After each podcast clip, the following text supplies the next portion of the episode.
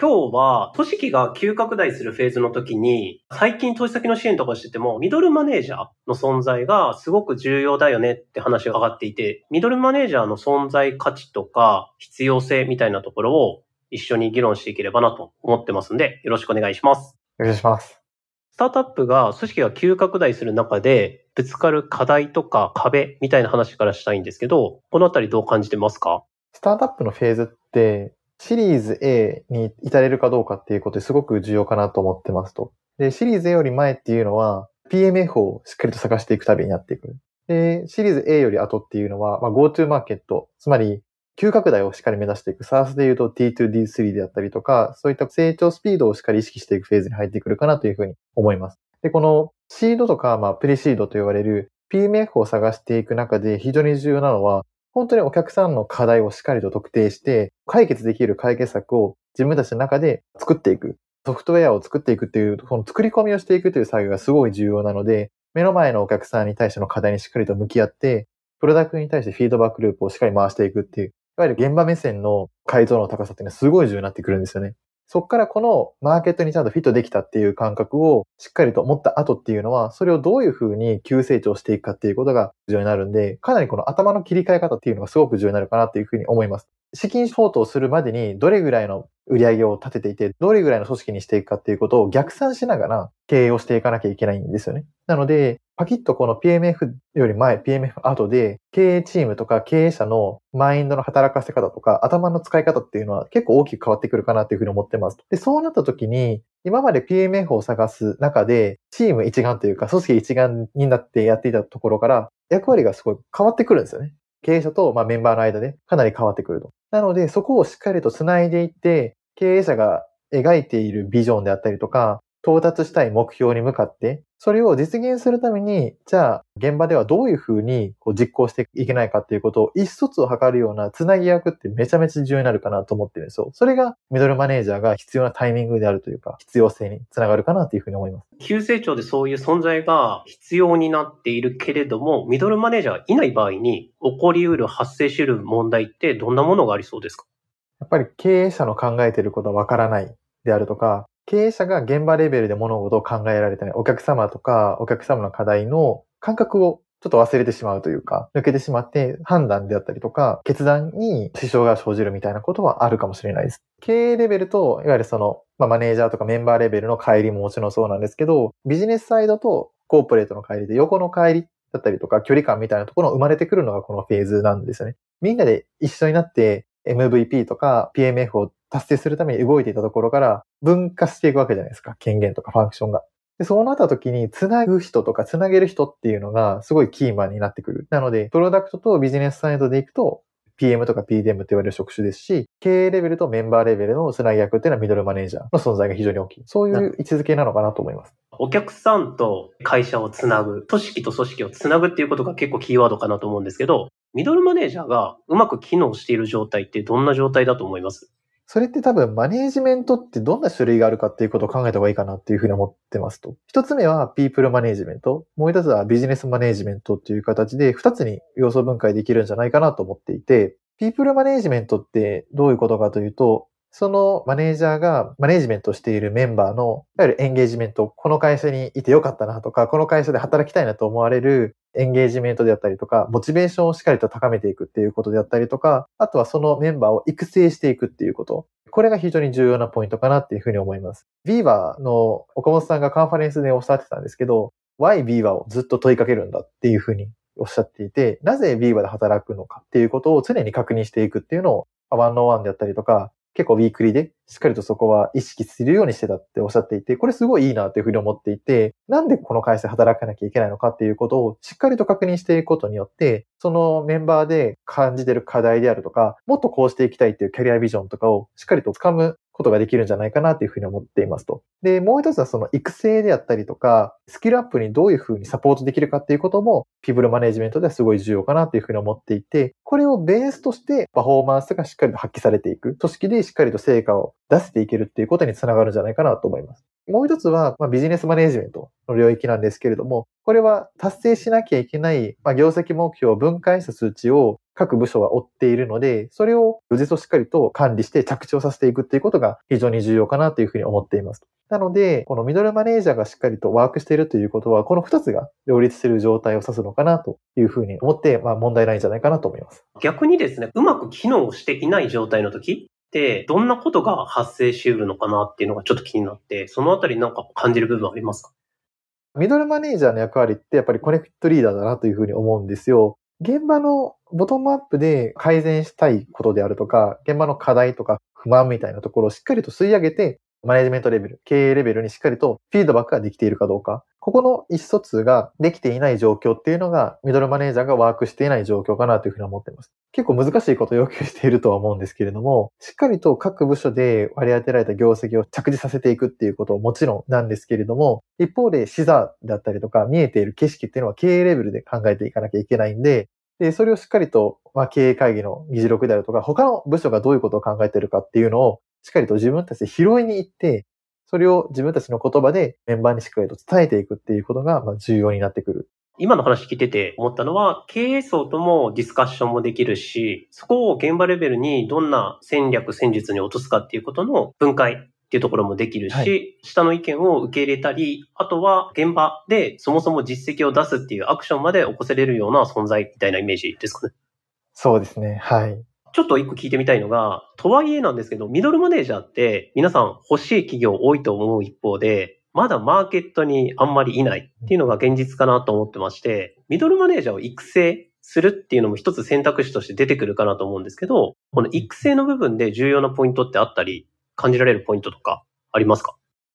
僕、すごい思ってることがあって、生まれながらにしてマネージャーっていないじゃないですか。全員がメンバー、からスタートしますね。社会人生活で。もちろんね、2年目とか3年目でマネージャーになる人も全然いると思うんですけど、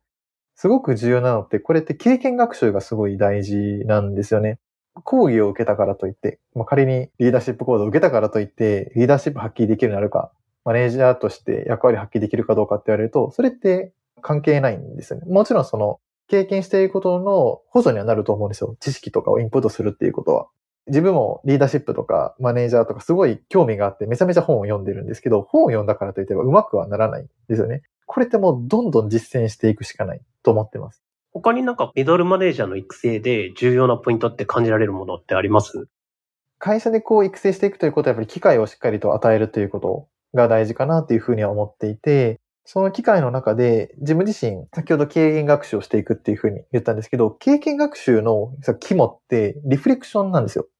マネジメントに正解はないんで、自分の中でどういうふうにいいマネジメントができたのか、どういうところが良くなかったのかっていうことを、さらに他の人に伝える場であったりとか、リフレクションする場があるかどうか。で、それをフィードバックをしてもらう機会があるかどうかっていうことはすごい大事。それすごく興味深くて、例えば、従業員30人、40人のスタートアップだと、なんかそういった調査をいきなり導入したりって結構コストであったりだとか、人的リソースが足りなかったりはすると思うんですけど、なんかこう簡単にできる方法とか、手法とかって何かあったりします？そっから、まずそのマネージャーとしてやってみてくださいっていうことをアサインされたときに、その人がマネージメントをやっていく中で、どういう手形を感じているのか、どういう課題があるのか、あるいはどういうことがうまくいったのかっていうことをしっかりと自己評価をしてもらう。そこからその上の、まあ、例えば経営者であるとか、それに対してしっかりとフィードバックをしていくっていう、この時間をどう取れるかっていうことはすごい大事かなっていうふうに思うんですね。なので、本当に最初にやらなきゃいけないことは、マネージメント研修を受けさせて、マネージャーに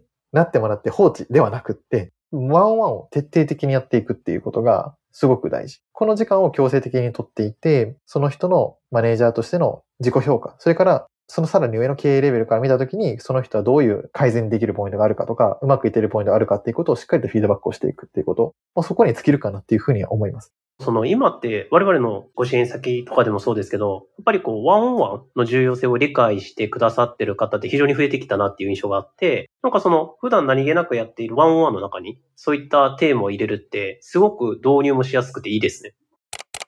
では次、ミドルマネージャーの重要なスキルとか素養みたいな話もしていきたいなと思うんですけど、なんかこういろんなミドルマネージャーを見てたりする中で、やっぱこういう力が大事なんじゃないかって思われるポイントとかってあったりします？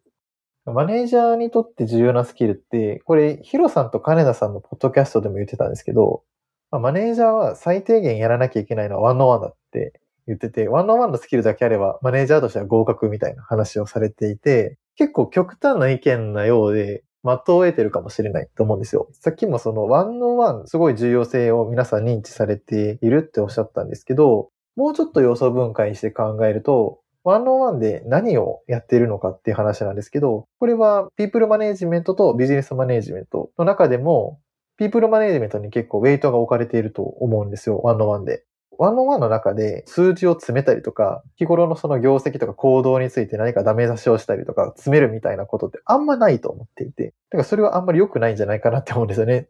その信頼関係をしっかり築いて、まあ課題な部分を率直にこうフィードバックをお互いし合うっていうことはこのワンオンワンの中ですごく重要じゃないですか。っていうことを考えたときに、いかにそのいう場を作って満足できる場にできるかっていうことが、やっぱりマネージャーとしてすごい重要なスキルかなと思いますと。で、もうちょっと要素分解すると、ワンオンワンはピープルマネジメントの役割になることがすごい多いっていうことを考えたときに、それを構成しているスキルって、さらに掘り下げると、やっぱコーチングスキルっていうふうになるかなっていうふうに思いますと。で、コーチングスキルって、まあいろいろスキルあると思うんですけど、だいたい4つぐらいにスキルって分解できると思っていて、傾聴のスキル、それから認めるスキル、それからフィードバックするスキル、それから質問するスキル。で、この4つぐらいに分類されるっていうふうに言われていて、この4つをどういうふうに駆使しながら、信頼関係とともに、従業員の課題をしっかりヒアリングをして、適切なフィードバックをして育成していけるかどうかっていうことがすごく重要かなっていうふうに思います。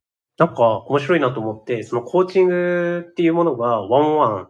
の中でも大切な手法であったり、スキルっていうふうに感じたっていう話だと思うんですけど、それを感じたきっかけとか、なんかポイントってあったりします？僕のきっかけは、やっぱり前職で育成とか、まあ、マネジメントさせてもらう場面っていうのがいただけたっていうことはすごい大きいかなっていうふうに思っていて、あるメンバーのこうマネジメントをするっていうふうになった時に、何を実現したいのかっていうことを、まずはじめにキャリアとしてどういうふうになりたいのかって問うわけじゃないですか。そうすると、その子はマーケティングをしたいんです。でも、マーケティングしたいって言ってるのに、任されてる仕事はカスタマーサクセスなんですよね。でも、マーケティングをしたいっていうのは、マーケティングしたいんだ。じゃあマーケティングの仕事を任せようっていうのってすごい短絡的だなと僕は思っていて、なぜその子がマーケティングをしたいのかっていうのを結構どんどん掘っていったんですよ。そうすると、数字をしっかりと使った仕事をしたいだったりとか、あとはポータブルスキルをしたいポータブルなスキルを身につけたいからマーケティングをしたいっていうふうに言うんですね。カスタマーサクセスもポータブルスキルだと思うんですよ。他の会社でも絶対活かせるし。でも、その子にはその認知がなかった。認識がなかった。マーケティングっていう方がなんかかっこいいし、転職しようと行きそうだみたいな、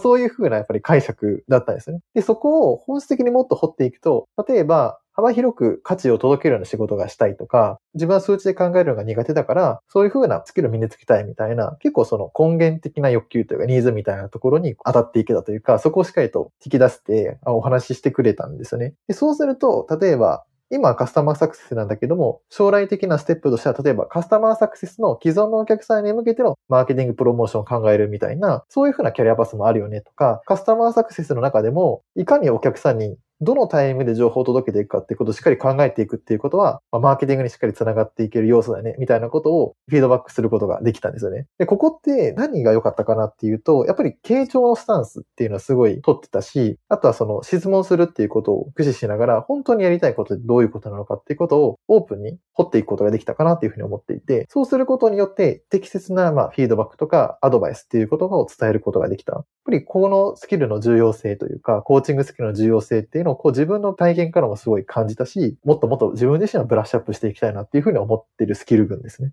今聞きながら思ったのって、やっぱりミドルマネージャーって不思議なポジションで、上からなんか結構抽象的なボールが飛んでくるんですけど、それをちゃんと要素分解して、本当に何を伝えたいのか、何が課題なのかっていうことを、ある意味掘り下げる力が必要だったり、逆にメンバーとの関わり合いで言うと、メンバーの人自身も自分の悩みが何なのか、課題が何なのか、ちゃんと気づけてない、本質的な課題に気づけてない場面って非常に多いと思うんで、そういったなんかコーチング的なアプローチってすごく有効なんだろうなって聞いてて感じました。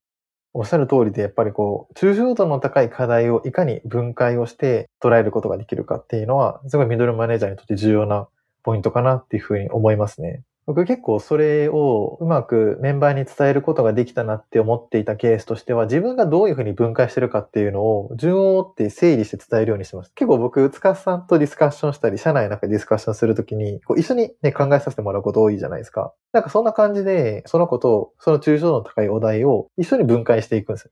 こういうふうなお題が来たら、こういう観点で分類できるよね、みたいな。ロジック的に。で、自分でまあ分解したものを見てもらって、あ、ここもちょっと足りてないですよね、みたいなことを、もちろんフィードバックしてもらうこともあったし、それをやることによって、なかなかその分解みたいなことができなかった子も、ちょっと今回時系列で分解していますね、とか、そういう感じで自分自身で分解できるようになっていくんですよね。そういうことを通じて、マネジメントスキルというか、課題を分解するスキルみたいなところは結構伝えてってたかなっていうふうに思います。ミドルマネージャーっていう役職のの中で、コーチングを使った関わり合いと、そうではない関わり合いの中で言うと、どんな違いが出てくるように感じます？事業をしっかり進めていくっていうことは、突き詰めるとどういうふうに相手とコミュニケーションを取っていくかっていうことかなと思うんですよね。で、コーチングが有効な場面っていうのは、やっぱり主に、まあ、ピープルマネージメントの場面であるとか、相手にしっかりと決めてもらうというか、相手の意思決定をすごい尊重していく場面。答えは相手の中にあるっていう場面だと思うんで、そういうシーンでは、すごくコーチングスタンスっていうのは重要かなと思っていて、そうすることによって、やっぱり自己決定するっていうことがモチベーションを高めていくことにおいて一番の源泉だと思うんですよ。自分で決めるっていうこと。それを決める、サポートするっていう関わり合いがコーチングだと思うんで、でもそれ以外の部分ってあるじゃないですか。本当に答えが一時的に決まってるとか、もう答えが自分が知ってるとか、かなり情報に非対称性がある場面っていうのは、ティーチングであったりとか、あとはまあ、プチコンサルティングみたいな形で課題を一緒に解決していくっていうことをやらなきゃいけないっていう感じかなっていうふうに思っていて、それは場面場面に切り替えていかなきゃいけないなっていうふうには思いますね。ミドルマネージャーを今後採用しないといけない会社、したい会社ってたくさんいらっしゃると思うんですけど、その中で採用面でこう気をつけるポイントって何か感じるポイントってあったりしますか？まず一つ考えられるのは、いきなりマネージャーのポジションにつくのは結構難しいということです。しっかりとメンバーレベルの業務、まあ、メンバーっていうのは業務の課題をしっかりと解決していくっていうことだと思うんですよ。マネージャーに求められるのは事業の課題を解いていくってことだと思っていて、まあ、経営者は経営、経営レベルは経営の課題を解いていくっていうことだと思っていて、この業務の課題をしっかり解けない人は、やっぱりその事業の課題は解けないと思うんですよ。なので、マネージャーに上がれない。他の会社でマネージメントをしていたと言ったとしても、状況と、例えばスタートアップのフェーズ、それから相対するお客様、サービスの種類が変わると、それが発揮できるかどうかっていうのは、まだまだ確実性は低いと僕は思うんですよね。もちろんその必然性は高い場面もあるんですけど、全然違うところでマネジメントやってましたみたいなところだと、すぐに活かせない場面ってあると思うんですよ。なので、マネージャー候補っていう形でオファーはするんだけれども、初めはやっぱりそのメンバークラスとしてしっかりと成果を出してもらって、そこから上がっていくっていう方がいいかなというふうに思うので、最初からマネージャーっていう形でアサインはしない方がいいなっていうふうには感じます。僕もすごく納得感があって、よくありがちな失敗って、違う企業で事業責任者、セールスの責任者って、責任者をしてた方が適任かっていうと、そうじゃないなと思ってまして。というのも、ミドルマネージャーって、マネジメント、戦略設計ももちろん大事なんですけど、いかに現場で実績を出して、メンバーの人からも信頼を集め、この人なら話を聞いてみたい聞きたいって思われる関係性が作れるかどうかっていうのがすごく重要に感じていて、支援先の企業様見てても、前職事業責任者やってましたみたいな人ももちろん活躍してるんですけど、どっちかというと、プレイングマネージャーとか、プレイングのリーダーの人の方が、ミドルマネージャーとしてワークしてるケースって非常に多いなって感じたりはしますね。他になんかこう、ミドルマネージャーを採用する上で気をつけるべきポイントとか、こういう観点って大事だよねって感じるとこってありますか？やっぱりその人がしっかりと傾聴できるスキルを持っているかどうかっていうのはすごい重要かなと思いますね。採用の場面だったりとか面接の場面で結構見極めれるポイントかなと思います。他社でマネージャーやってましたみたいな人って、割とその高圧的な態度を取ったりとか、あとは自分で成果を出してるがゆえに、ちょっとワンマンプレイが目立ったりとか、そういう方も一定数ね、いらっしゃるんじゃないかなって、これは個人的な見解ですけど、思う場面はあって、そこをしっかりとフラットに考えられる人あるいはそのマネージャーというポジションにこだわりを持ちすぎない人が適任かなというふうに思っていて、マネージャーが偉いわけではなくて、役割としてマネージャーっていうのを捉えられているかどうか。そこもすごい重要な見極めるポイントかなっていうふうに思います。ちなみに、マネージャーに必要なスキルみたいなところって感じるポイントってありますか？これ結構、塚さんの意見も聞きたいなと思うんですけど、ミドルマネージャーとしてメンバーと対峙するときに、育成しなきゃいけないってさっき私申し上げたんですけど、育成するときに結構自分の中で重要なポイントがあって、ビゴツキっていう心理学者いるんですけど、ビゴツキが言ってる、こう、再近接発達領域っていうものがあるんですよ。再近接発達領域どういうことかっていうと、自分一人でできることと、第三者がサポートしていくことによって実現できること。そこの間のことを再近接発達領域って言うんですけど、この概念すごく、まあ、メンバーを育成するっていう風になった時にすごい意識してるポイントで、何か期待しているアウトプットに対して多分足りない場面っていくつかあるんですけど、そこに対してどういう風なはしごをかけてあげればそこまで登れるんだろうか。それを最適なはしごっていうのをすごく探すというか、あんまりその大きく期待すぎてストレッチさせてしまうと、やる気って人間なくなってしまうんで、ちょうど自分が介入することによって実現できるアウトプットの限界を結構挑戦しに行ってるっていう。僕結構そういったことをなんか意識してるかなっていうふうに思ってて、塚さんがいろんなこう、まあキャリアコーチングだったりとか、そういった中でこう意識されてるポイントってどんなことなのかなってのを聞いてみたいですね。ぜひなんですけど、今の話めちゃくちゃ面白くて、もう少し深掘ってもいいですか？本人ができるレベルと、このはしごをかけるともう一歩いけそうだなっていう、この差分ってあるじゃないですか。ここを見つけるためにやるアプローチとか方法って何かあったりするんですか？そうですね。僕、いろんなはしごを実は用意するっていうのをやってます。それを小出しにちゃんとフィードバックしていきます。なんか具体例とかあります？なんか例えば、イベントの企画を考えるみたいになった時に、うん、イベントの企画で自分が求めてるアウトプットって100とするじゃないですか。で、まず、じゃあこれやってみてねっていうことを情報を伝えてやってもらうと、どんなアウトプットを書いてくるのかなっていうのを結構見守るんですね。で、それで締め切りの、まあ、間近というか、締め切り前に確認すると、あ、このいうぐらいの感覚なんだなっていうのを確認すると。例えばそれが60点ぐらいだとするじゃないですか。60点を、じゃあ自分がどういうふうにはしごかけてあげれば100点に登れるんだろうなっていうことを結構、ワンノーワンであったりとか、ちゃんと時間をとって話し合うようなことは多かったなっていうふうには思っていて、ま例えばその、そこに対してこういろんな質問をしていくんですよね。これってお客さんってどういう風になってたいんだろうねとか、これって最終的に曲のゴールのイメージはどういう感じなんだろうねとか、それでそのためにどういう風なコンテンツを用意したらいいんだろうね。この順番って適切なのかなみたいなことを、その100点に近づけるために、一つずつ言ってあげるんですよね。そうすると、ちょっとずつ60点が65点になって、65点が70点になっていく。つまずくポイントっていうのをしっかりと理想としてる基準の差分のところをもうちょっと分解して伝えてあげるようにする。そうすると、この60点のものが100点に近づく体験を一緒にすることによって、その子も何を次どうすればいいかっていう観点が見えてくるので、次同じようなタスクを任せた時に70点とか75点になって帰ってくるんですね。で、その今まで60点だったものが75点になってきたことをすごい喜び合うというか、この15点成長したね。この期間ですごい成長したね。でもこの観点やっぱ足りないから、もっとここ補っていこうよ。みたいなことを結構言うっていう。はしごをしっかりかけてあげることによって自分でもやっぱり登れるようになるんですね。そのレベルまで。それをしっかりと見守るっていうことがめちゃくちゃ大事かなっていうふうには思います。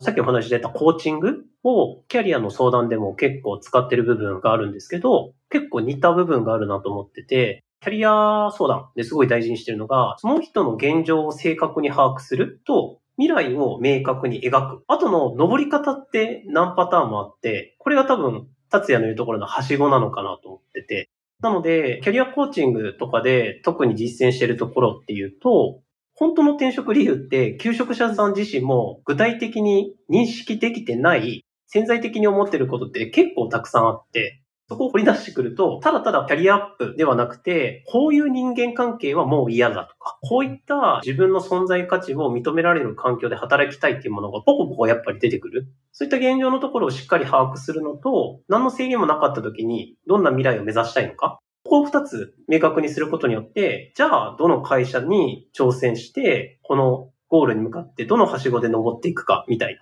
ことをやってるのが、なんかすごく似てるなって感じました。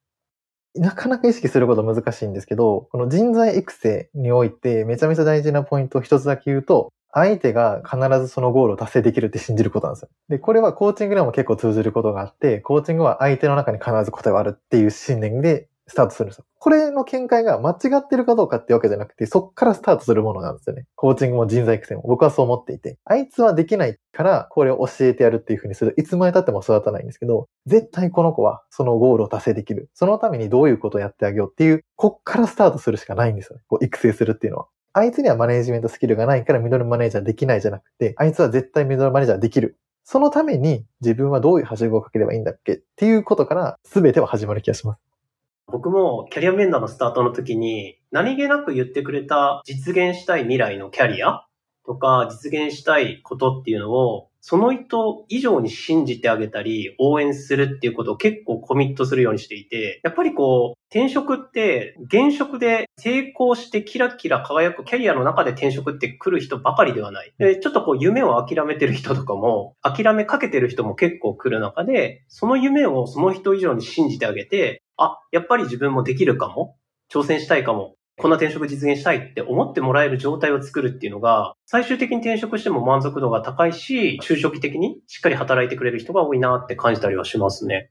やっぱモチベーションの源泉って自己決定なんですよね。あの、自分で決めるっていうことからしかモチベーションって生まれないんですよ。なので、雨とか無知とかで、社会人はやっぱりモチベーションで持続可能なモチベーションって続けれないんで、自分がこうしたいとか自分はこうやるんだっていうことを決めてもらう。その決めるためのサポート、あるいは関わり合いっていうので、情報が不足していればティーチングのコミュニケーションだし、自分の相手の中にしっかりとこう答えがある。そういったことを信じながら、相手の本当に理想とするゴールを一緒に見に行ったりとか、現状を正しく理解するために質問をしていったりとか、そういうことがやっぱりこう関わり合いの中で、マネージメントの場面でもめちゃくちゃ重要になるなと思っていて。で、僕はやっぱりその、フィードバックとか質問するっていうスキルもすごい大事なんですけど、この、傾聴力、それから認める力っていう、この二つの力はめっちゃベーシックに重要かなっていうふうに思っていて、特に重要。で、傾聴っていうのも、いわゆるその、ズーム越しになんかこう、ただ聞くっていうよりも、表情であったりとか、ノンバーバルな動作みたいなところももちろん注意を払っていかなきゃいけないし、顔色ちょっと良くないなとか、眠たそうだなとか、そういったところも、やっぱりこう、注意をしていかなきゃいけないし、あとその認めるっていうところも、その成果を認めるっていうだけじゃなくて、アクションとかプロセスをちゃんと認めるっていうことも重要ですし、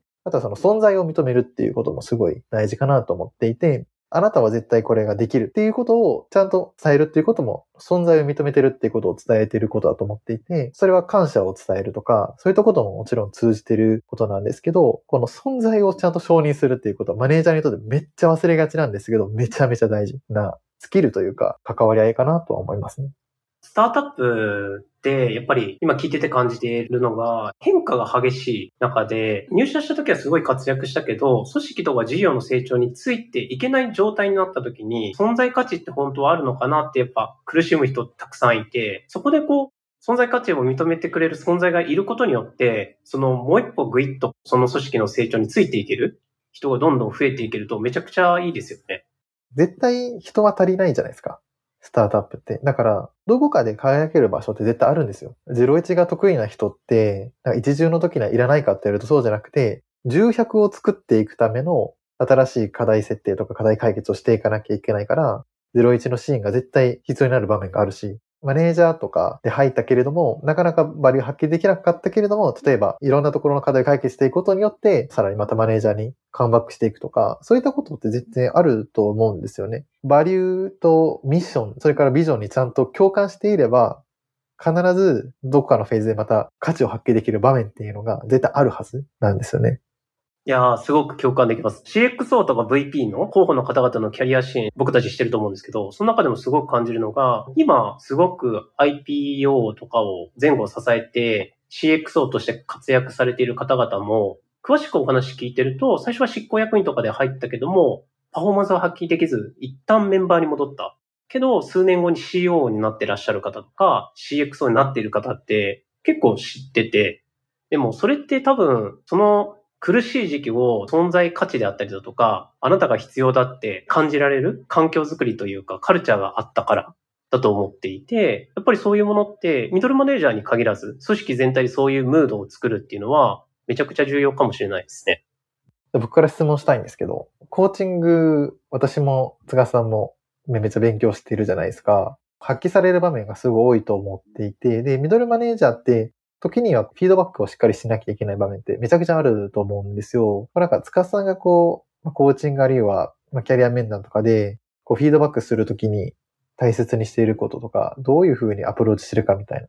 コツとかってあったりします？キャリア面談をする人って、求職者から見たら何でもいいように言ってくれる存在で、こう、疑われやすいっていうのはやっぱ前提としてある。中で僕が大切にしてるのは2つあって、1つは必ずアイメッセージで伝える。今までのここまでの話を聞いて僕はどう思ったっていうこうですではなくて、自分はどう思ったのかっていうアイメッセージをすごく大事にしてるのと、で、もう一つは本当にいいと思ったことなのであれば、具体的にどの時のどの言葉でそう感じたのかとか、どの時のどの表情でそう感じたのかっていうのをちゃんと伝えるようにする。それがキャリア面談の中でも、まあ、60分っていう短い中なんですけど、ちゃんと伝えることで、求職者さんが僕を見る目が変わったり、実は、みたいな話を心を開いて話してくださる瞬間っていうのが結構あって、その i メッセージと具体的に何がいいのかっていうところを伝えるっていうのはめっちゃ大事にしてますね。僕はフィードバックするときには鏡になるって決めてるんですよ。なので、自分を鏡としたときにどういうふうに映りましたかっていうことを伝えるようにしてて、やっぱりこう人間ってバイアスとか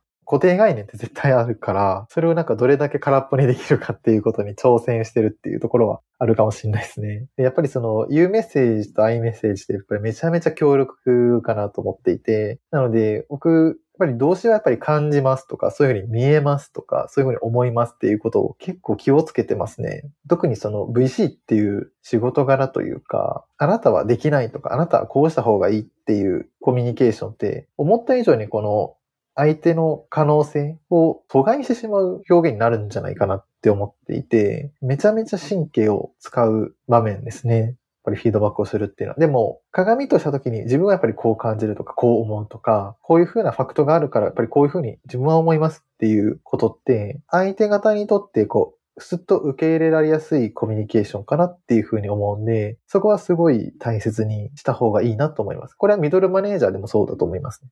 一つすごい大事だなって今の話聞いてて感じたのが、相手がどういう景色が見えているのかっていうのがすごい大事だなと思ってて、僕がかけてる色眼鏡と、その人がつけてる色眼鏡って違うことが大半。なんで、なんかこう、フィードバックする前に、前提としてめちゃくちゃ大事なのって、多分、あの、コップに入ってる水がどれぐらいの量に見えてるのかとか、そこの相手がかけてるメガネをこう一緒にかけに行って、ちゃんと見て、どういう風に見えてるのかっていう前提で、アドバイスしたり、フィードバックしたりってするっていうのが、めちゃくちゃ大事だなって、キャリアコンサルティングとかもやってて感じますね。もう本当に、度数も形も色も全然違うと思う。っていうことを前提にしなきゃいけないかなと思ってて、僕それをすごい感じたのは、やっぱり海外の人とすごいたくさん仕事させてもらったからかもしれないですね。シリコンバレーって一括りにするかわかんないんですけど、ああいうこう急成長してるシリコンバレーのスタートアップって、すっごいカタカを重視するんですよ。カタカと、あとドキュメント文化なんですよ。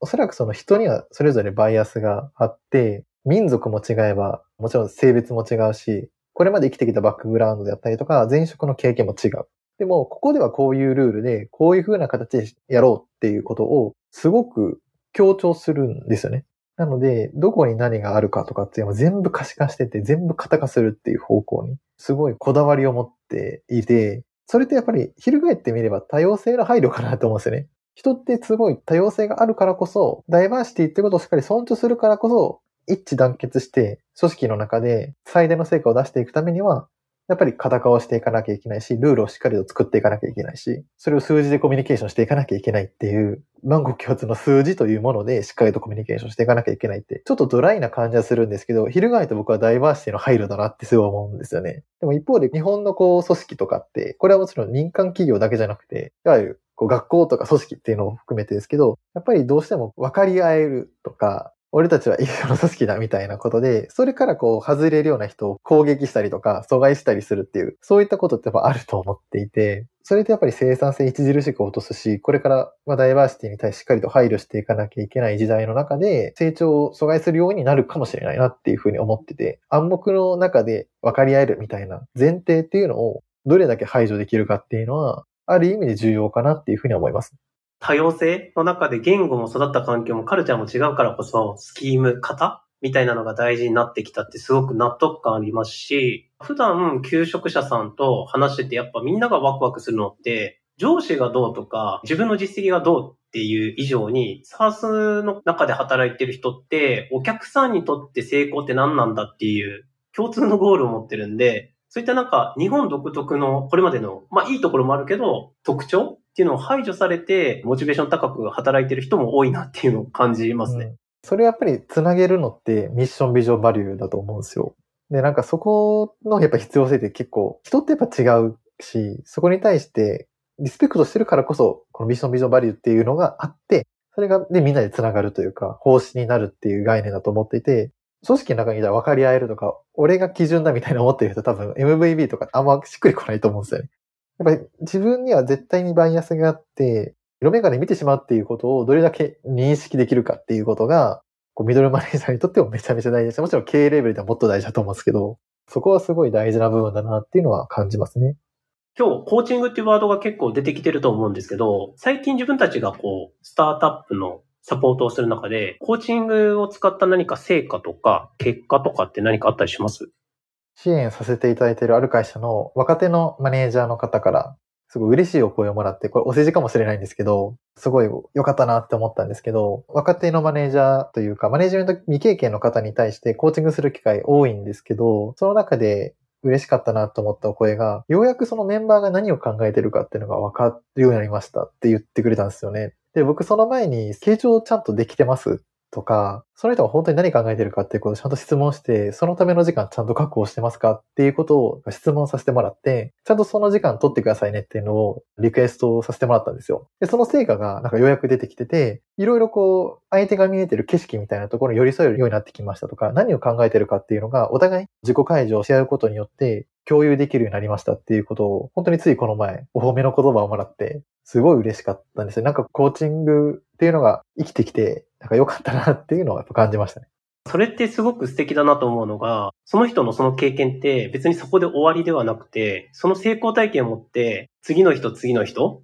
にも伝えていけるし、コーチングを受けた側もあの経験が良かったと思って、また次の人って伝播していくんで、めちゃくちゃいいですよね。そういうふうに、なんて言うんでしょう。どうやって傾聴の文化を作っていくのかって話になった時に、あるポッドキャストで聞いたんですけど、傾聴される経験をどれだけ作るかっていうことが大事だと。つまり、傾聴の重要性っていうのは、傾聴されることによってでしかやっぱりわからないですよね。人を傾聴していくことの重要性っていうのを、社内の中でやっぱ広げていくことが大事ですし、それってやっぱり自分たちが関われる領域でもあるんですよね。その人が何を考えてるのか、どういう思いなのかっていうことに寄り添って質問して、あるフィードバックをしていくっていうこと。そういう経験を通して支援させていただいている会社の中にその傾聴の文化とか、あるいはそのコーチングすることの重要性みたいなところが広まってもらえれば嬉しいなと思いますね。こんな感じで一旦ミドルマネージャーの重要性と、まあ、コーチングがどういうふうに役立っていくのかっていうことについて会を終了とできればと思います。ありがとうございます。オールスターサースファンドでは、サースタレントネットワークっていう CXO とか VP のキャリアを目指したい方の支援も積極的にやってます。そこでキャリアコーチングみたいなことを受けながら、キャリア形成を一緒に考えたり、実際に転職のサポートをしたりっていうこともやってますんで、3年後、5年後みたいな転職でもいいんで、もしご興味あれば、ぜひご面談にエントリーいただけると嬉しいです。では、達也、本日ありがとうございました。ありがとうございました。